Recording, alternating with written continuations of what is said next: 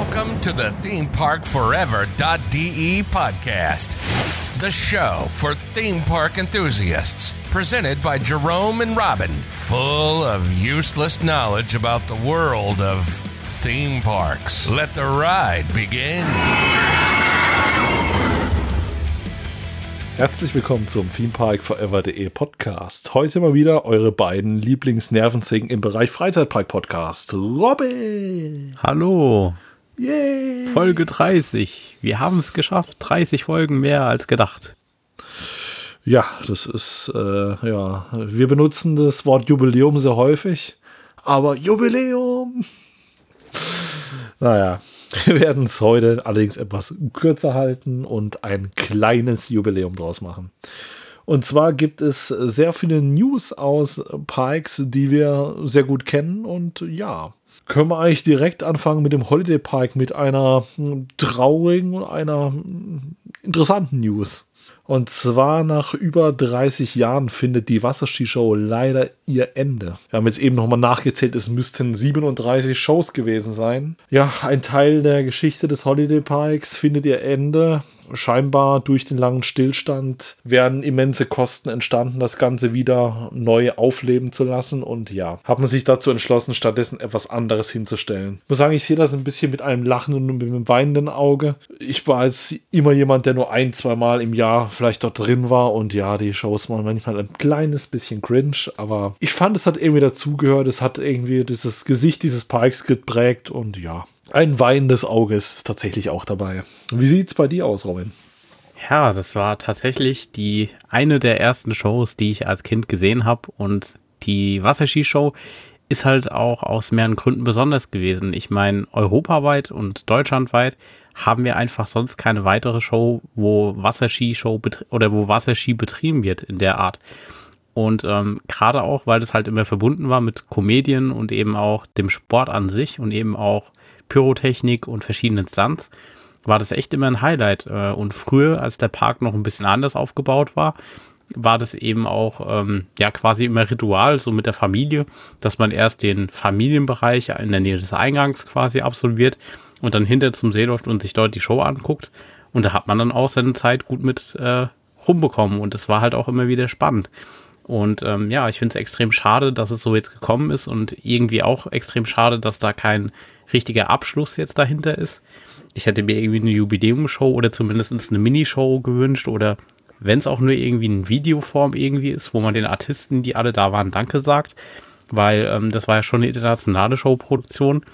Und ähm, ja, das Aquastadion an der Stelle ist quasi noch so ein Relikt aus den alten Parkzeiten. Da hat uns ja in der letzten Zeit noch ein bisschen mehr verlassen. Unter anderem der Wellenhopser oder auch das Sturmschiff. Und auf der anderen Seite bin ich wirklich gespannt, was da hinkommen wird.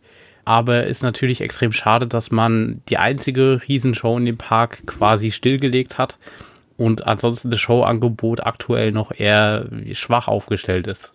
Ich fand es tatsächlich noch einmal schön, dass man dann tatsächlich noch mal in Form der einen Maze, ich glaube, die Tunnel war es, äh, tatsächlich noch mal am Ende noch mal in der letzten Saison das Aquastadion betreten konnte, wobei ich musste sagen, auch zu dem Zeitpunkt war es tatsächlich gefühlt schon eine Art Lost Place. Da ist man rein, dann hingen da noch die alten Plakate und das ganze Stadion sah halt schon ja, sehr verlassen aus, was es natürlich auch war. Ja, man hat sich irgendwie leider denken können.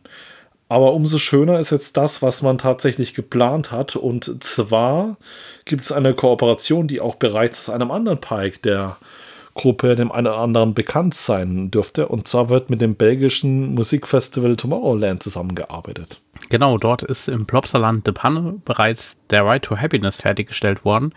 Ein Mack Extreme Spinning Coaster, der eben nach Tomorrowland thematisiert ist, das heißt entsprechend der EDM-Musik, die man kennt, und auch entsprechendes Design, wie auch normalerweise die Mainstage im Tomorrowland auftreten würde. Das hat man dort umgesetzt. Und weil Plopsa ja eine Parkgruppe ist, die aus mehreren Freizeitparks besteht, die auch vor langer Zeit den Holiday Park übernommen hat und auch nach und nach Plopsa-Charaktere Einzug gehalten haben, kann man mal sehr gespannt sein, was mit dem Tomorrowland-Thema an dem See passieren wird, weil wenn man sich die Fläche mal anschaut, die ist schon relativ groß. Also der hintere Parkteil und auch der Bereich dort an sich, da ist viel Möglichkeit für viel Stahl oder was auch immer, welches Material uns da erwarten wird. Definitiv. Es wird vielleicht hoffentlich eine Achterbahn werden, aber ich denke, es wäre auch Platz für viele andere interessante Projekte. Man sieht ja immer wieder, auch gerade in den letzten Jahren, dass es da doch ein paar sehr nette Attraktionen gibt, die nicht unbedingt eine Achterbahn sein müssen. Von daher bin ich mal gespannt, was da kommt. Wie wir euch ja gesagt haben, steht bei dem Tomorrowland-Thema aktuell die Firma Mackrides relativ hoch im Kurs. Und wenn wir von der Firma Mackwide sprechen, dann wissen wir, dass diese in Waldkirch sitzt und dass diese eine sehr große Ausstellungsfläche, auch bekannt als der Europapark, besitzen. Und ja, dort waren wir letzte Woche auch zum Pre-Opening. Genau, es gibt ja doch da eine, die eine oder andere Neuigkeit, auch tatsächlich die alte Dschungelfloßfahrt, die jetzt heißt, ich sag's garantiert falsch, Josefinas wunderliche. Au, au. Josefinas kaiserliche Zauberreise.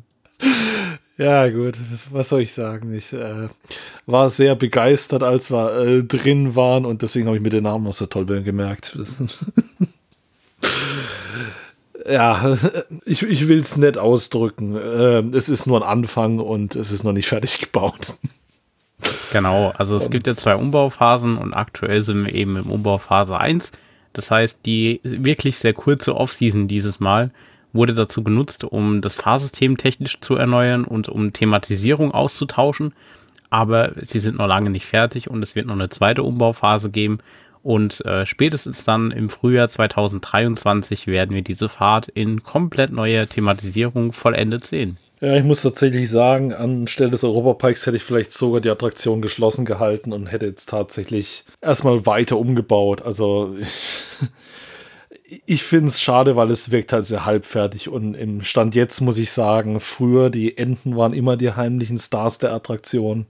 Jetzt sind es umso mehr im Moment, wenn du mich fragst. Aber natürlich, man merkt an allen Ecken und Enden, es ist einfach nur nicht fertig und es wird mit Sicherheit noch deutlich besser werden. Aber im Moment, meine persönliche Meinung, hätte man lieber noch etwas zugelassen und ja.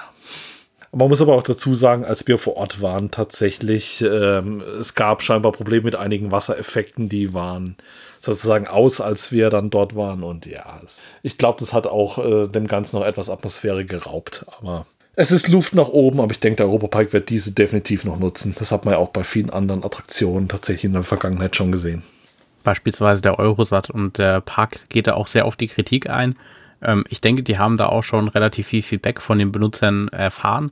Und es war ja auch tatsächlich so, dass dieses Pre-Opening ja vor dem regulären Saisonstart war und man dadurch eben auch verschiedene Dinge noch ausprobieren konnte, die dann bis zum Saisonstart fertig sein sollten. Und ich denke mal, dass man die Phase vielleicht wirklich auch genutzt hat, für so ein bisschen Feinschliff zu betreiben. Und ähm, nach und nach wird es dann anders aussehen, definitiv. Ja, das denke ich auch. Also wie gesagt, es ist tatsächlich ja auch nur der erste Bauabschnitt und es wurde ja auch so kommuniziert. Daher denke ich, dass sich das Ganze sehr steigern lässt. Ich denke, über den Stil lässt sich streiten. Also es wird tatsächlich auch mit vielen Figuren gearbeitet, wo ich sag mal eher diesen Statuen-Look haben, wo sich halt dezent bewegen, wo ich sage, ja, das kann gut aussehen aussehen, aber mein Stil für so eine, ja, ich hätte es gesagt Dark Ride, aber Dark Ride ist es ja nicht. Für so eine Geschichtsfahrt hätte ich dann doch eher vielleicht etwas aufwendigere, lebensechtere Figuren gerne gehabt. Und äh, ich finde, es ist ein interessanter Style, aber ob es unbedingt meiner ist, äh, sehen wir, glaube ich, erst am Ende, wenn es richtig fertig ist. Genau, und ich glaube, man muss es auch zu verschiedenen Tageszeiten testen. Ähm, die haben ja tatsächlich auch bei den Wassereffekten, die verwendet worden sind, sehr viel Licht verbaut. Also ich würde sagen, die, die neue ähm, Fahrt ist definitiv mit mehr Licht behaftet als davor. Das heißt, wenn man die abends fährt, äh, hat man sehr viele Lichteffekte, was natürlich in Verbindung mit dem Wasser toll aussieht. Und man hat ja auch eine nagelneue Fontänenshow installiert. Von daher hat sich da ja schon viel getan und man muss es einfach mal in Aktion alles sehen. Genau. Wie gesagt, ich bin gespannt, was daraus noch wird. Für den Moment, muss ich sagen. Ich habe mich gefragt, wie man das in drei Monaten schaffen kann. Äh, ja.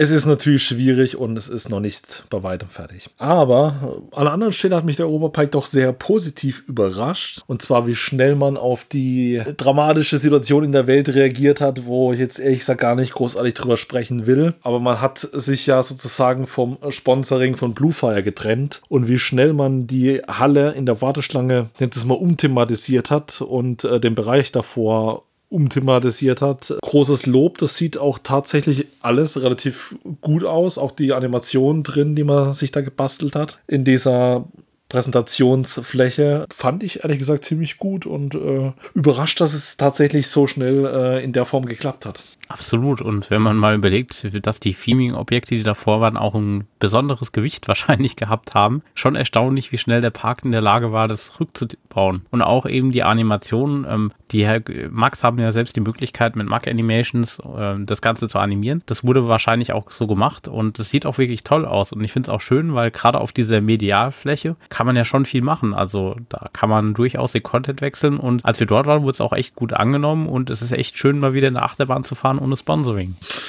Ja, Sponsoring sind nicht immer schlimm, aber ja, das ist. Es, es musste sein und äh, ich muss sagen, es, es wirkt echt gut. Also tatsächlich. Hat mich sehr gefreut. Aber auch allgemein, wie gesagt, äh, das Pre-Opening äh, ist in meinen Augen echt gut gelaufen. Und ja, es war halt relativ wenig los, muss man wirklich sagen. Ich, ich war überrascht tatsächlich, dass es so wenig los war. Ich auch. Als ich auf den Parkplatz gefahren bin, dachte ich erst so, okay, die kommen bestimmt alle noch. Aber tatsächlich war wohl relativ wenig los und das hat man auch gemerkt. Also die längste Wartezeit, die wir hatten, war 20 Minuten bei Wodan, was auch absolut in Ordnung war, weil die war zu dem Zeitpunkt noch im Einzugbetrieb. Und ähm, ja, also es war echt ein sehr entspannter Tag. Wir haben tatsächlich auch Attraktionen mal gefahren, die wir sonst nie fahren, weil wir es einfach zeitlich nicht schaffen und ähm, hatten eine echt schöne Zeit im Europapark. Und man hat auch gemerkt, bei den Mitarbeitern, die hatten alle total Lust, wieder zu arbeiten und eben auch, was alles in der Zeit passiert. Ist, ist einfach Wahnsinn. Selbst Kleinigkeiten wie beispielsweise bei Silverstar wurden Züge, Teile der Züge grunderneuert. Oder eben auch, ähm, was man ja auch optisch extrem sieht, bei Poseidon wurden ja auch die Schienen gestrichen und das Becken gestrichen. Und auch allgemein wurde technisch sehr viel gemacht. Also ähm, das hat man ja schon in der Offseason und auch in unseren letzten Episoden gehört, Neues aus Rust beispielsweise, dass da echt viel, viel passiert ist. Und sie haben es auch on point alle, alles geschafft, zum Pre-Opening am Start zu haben, sodass wirklich der komplette Park äh, betriebsbereit war. Genau.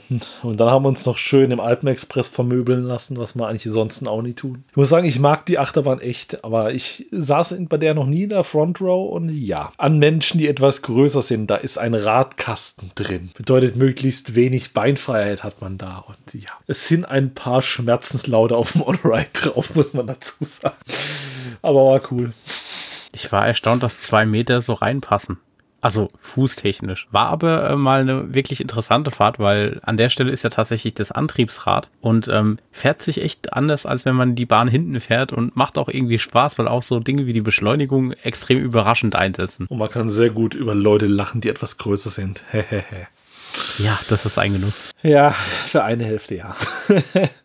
nee, aber tatsächlich äh, mag ich sehr die Attraktion. Aber ich sag mal, es gab auch andere Neuigkeiten. Und zwar haben wir You'll Be Go im äh, Europapark besucht. Also tatsächlich nicht am Standard Julbi äh, äh, neben Rolantica, wo wir schon waren, sondern tatsächlich dieses Mal in der Arena of Football. Also irgendein muss ich ja heute mal treffen. Tatsächlich äh, sehr interessant, weil das letzte Mal You'll Be Go, was ich gemacht hatte, war 2020 und zwar die Traumatica Experience damals. Und seitdem ist viel passiert, unter anderem auch mit einer neuen Brille. So, ich habe so leichte Vibes von HTC gespürt, so leichte Vibe-Vibes im Sinne von Focus 3 vielleicht, aber wir wissen es nicht genau.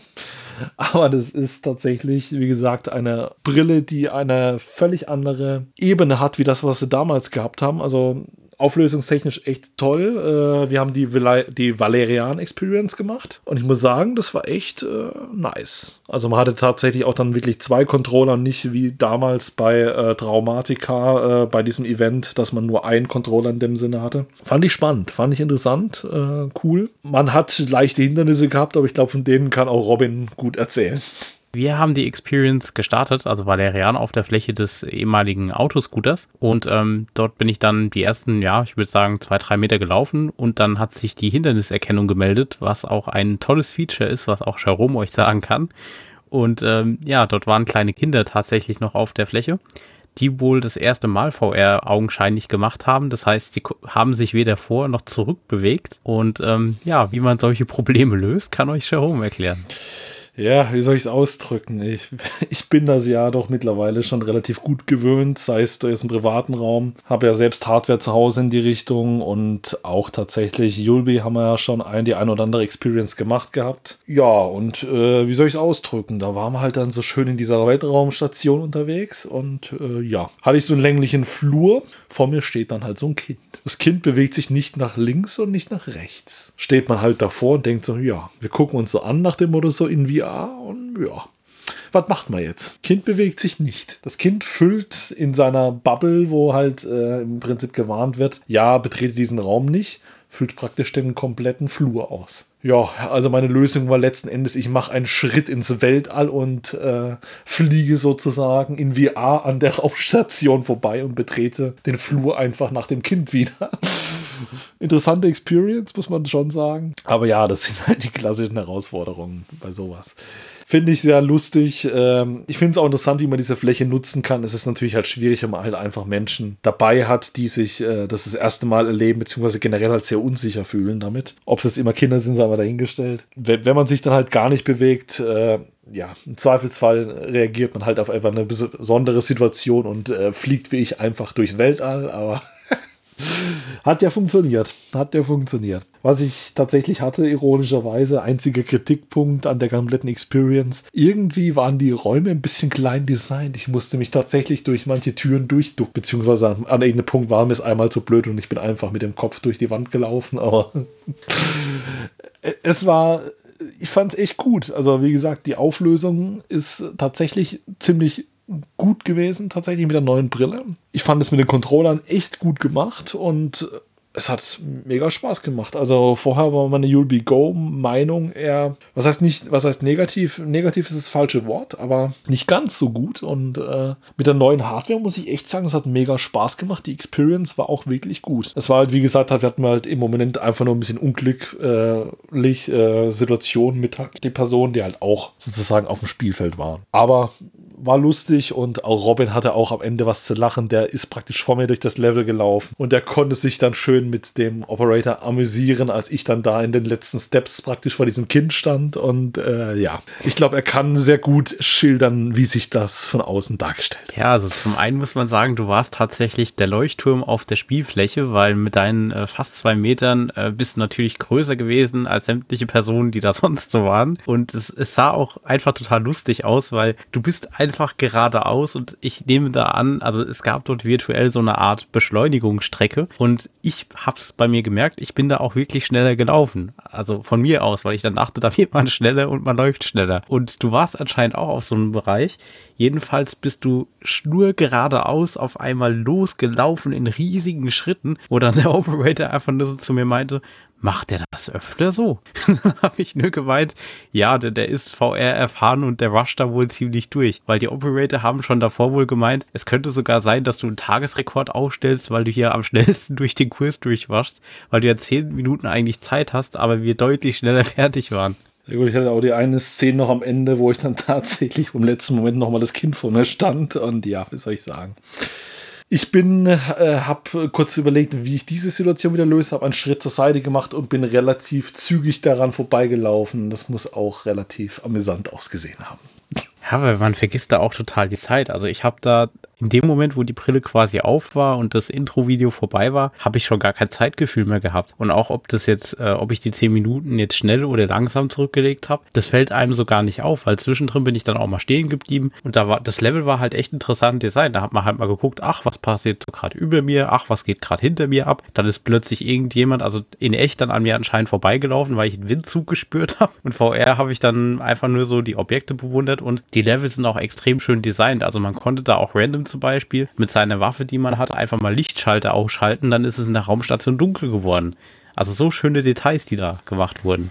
Sozusagen, ich hatte auch so einen Moment, den ich äh, mit dem mit Controllern tatsächlich äh, bei VR eigentlich im Normalfall nicht habe, wo ich wirklich sozusagen diesen Controller wie eine Waffe benutzt habe und nach dem Motto, ich war um eine Ecke und habe mich dann, habe dann schnell einen Schritt um die Ecke gemacht und sozusagen die Waffe einmal um die Ecke ausgerichtet, schwungvoll. Wo ich auch gedacht habe, äh, wenn da das Warning äh, nicht richtig funktioniert, äh, ob da jemand steht oder nicht, äh, ich sag mal, in dem Moment hätte ich jemanden äh, schwungvoll den Controller reinpfeffern können. Das ist halt echt so ein Moment, wenn man dann so äh, schwungvoll den Controller rumschwingt und um die Ecke äh, einen Satz macht, wo dann äh, auch im nächsten Moment denkst und so, ja, ich habe gesehen davor, äh, es kann schon mal knapp werden, wenn da mehrere Leute auf dieser Fläche sind und ja, hätte das an der Stelle nicht funktioniert, äh, ja, hätte doof laufen können.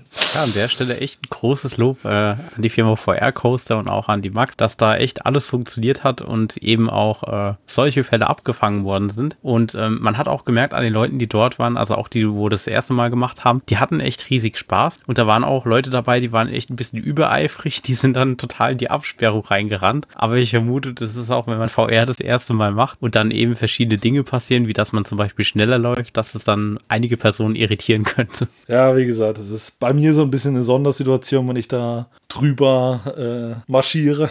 Aber auch Leute, wenn die es halt gar nicht gewohnt sind, da kann halt sein, äh, es, es gibt ja Leute, was heißt, du denkst, du bist in, echt in, in einer anderen Welt, aber es gibt ja auch immer wieder Situationen, wo du solche Situationen hast, solche Videos beispielsweise äh, auf YouTube findest, wenn Leute, ähm, wie soll ich es ausdrücken? Ich habe ich hab mal so ein Video gesehen, wo so eine ältere Dame äh, eine PlayStation VR aufgesetzt bekommen hat und irgendein äh, sarkastischer Enkel wohl äh, eiskalt Resident Evil 7 gestartet hat. Das hatte ja damals einen VR-Modus und ja wenn du siehst, wenn mal jemand versucht, mit einem VR-Headset wegzurennen vor einer nicht existierenden Bedrohung, es, es hat was. Aber ich denke, es sind halt genau die Situationen, dass wenn man keinerlei Erfahrung hat mit dieser Technik, dass man oftmals vielleicht einfach dazu neigt, diese Technik zu ernst zu nehmen. Ich meine, es ist ja auch der Spielspaß dabei, aber Moment wirklich ausblendet, Moment mal, ich stehe da gerade auf einer Fläche und laufe da mit ein paar Leuten rum, sondern ich mal kurz einen Satz macht oder sowas in die Richtung. Und ich muss sagen, das spricht aber auch wieder fürs Produkt, weil das das sagt mir so aus, wenn das wirklich so real ist, gefühlt. Dass man wirklich zu solchen Mustern neigt, ist tatsächlich wirklich ein Kompliment an die Geschichte. Und auch hier muss man wieder dazu sagen, ich sag's immer, VR-Krankheit ist relativ, also beziehungsweise es tritt hauptsächlich halt auf, wenn Tracking schlecht ist. Beziehungsweise wenn es halt Frame-Drops oder irgendwas gibt. Und auch hier an der Go-Experience kam das null und nada vor. Nicht. Und äh, auch daher kann man es auch sehr arg Leuten empfehlen, die das zum ersten Mal machen. Ihr braucht keine Angst davor zu haben, ist eine tolle Experience. Ich bin immer noch ein bisschen der größere UB Pro Fan, klar. Freue ich mich da auch auf die Experiences, die da kommen. Da werden wir auch nochmal sicherlich eine extra Folge für machen. Das reicht nicht, wenn man das jetzt so ein bisschen in eine Folge reinhauen. Aber wie gesagt, auch Go absolut toll. Und wenn man das das erste Mal ausprobieren will, macht es. Macht es einfach. Es ist toll. Es ist äh, tatsächlich, ja, es ist ein sicheres Erleben der Technik und sicherer, wie wenn man es jetzt zu Hause macht. Äh, Robin Ben hat ja eben schon erwähnt, ja, Stichwort Kollisionswarnung im privaten Raum. Kenne ich aus Erfahrung, da steht halt dann doch mal irgendwo ein Tisch dazwischen und dann haut man sich irgendwo an. Aber das hat man halt da nicht. Da ist man dann in einer sicheren Welt sozusagen unterwegs. Deswegen, wenn ihr es ausprobieren wollt, kann ich euch Yulby sowohl Go als Pro mittlerweile echt empfehlen. Genau, und ihr habt ja auch Permanent Operator in der Nähe, die schauen auch nach euch. Das heißt, richtig verletzen könnt ihr euch wirklich nicht. Und wenn ihr Fragen habt, die Operator sind auch da, die helfen euch entsprechend dann, dass ihr weiterkommt. Und ja, das macht wie gesagt echt Spaß. Und wir hatten da echt äh, einen sehr schönen Tag im Europapark. Neben tollen Achterbahnfahrten eben auch virtuell etwas ausprobiert. Aber natürlich starten nun auch andere Parks in ihre Saison. Und das nicht nur nächstes Wochenende. Mal gucken, wann wir die Folge raushauen. Ich hoffe, es wird nächstes Wochenende dann sein. Der Holiday Park in die neue Saison und auch Drips Drill lässt sich nicht lange bitten. Und dann natürlich auch viele weitere Parks. Wen interessiert, wann es genau in den verschiedenen Parks losgeht, können wir euch auch den Freundescast des FKF empfehlen. Und zwar die Folge Nummer 2 müsste das sein. Die offene. Es ist die zweite. Es ist die zweite. Es ist die zweite. Es ist die zweite, ja. es ist dumm. die zweite. Es ist die zweite.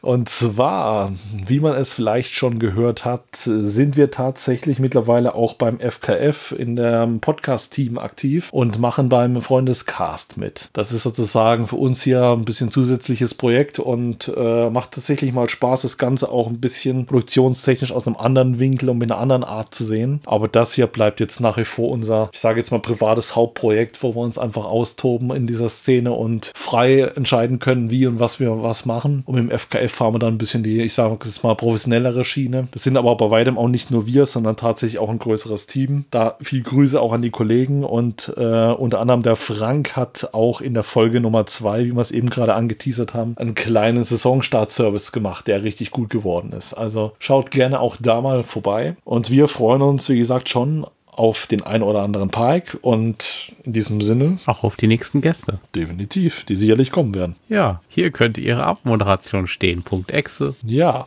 dann schmeiß die mal an und mach mal deinen Social Media Kram. Social Media. Ich habe tatsächlich in der letzten Woche ein bisschen interaktives, ja, was soll ich sagen, Research betrieben eigentlich, wer von euch Interesse hätte, unser nächster Gast zu sein. Und zwar ist es so, dass wir ja normalerweise verschiedene Projekte vorstellen. Wir hatten ja auch schon dieses Jahr äh, einen Gast. Letztes Jahr hatten wir auch verschiedene Gäste und wir werden auch immer mal wieder Gäste haben. Und ähm, genau, es haben sich ein paar Leute gemeldet und allgemein die, der Aufruf oder auch, ja, wenn ihr eben Interesse habt, Gast zu sein, meldet euch sehr gerne oder Feedback einfach da lassen wollt, dann wäre die E-Mail-Adresse in Studio Social Media at themeparkforever.de oder schreibt uns einfach auf Social Media, Facebook, Instagram, wo auch immer ihr uns findet. Und ja, wir freuen uns schon, die nächsten Episoden für euch präsentieren zu dürfen. Bis dahin, ciao. Bis dahin, macht's gut. Ciao.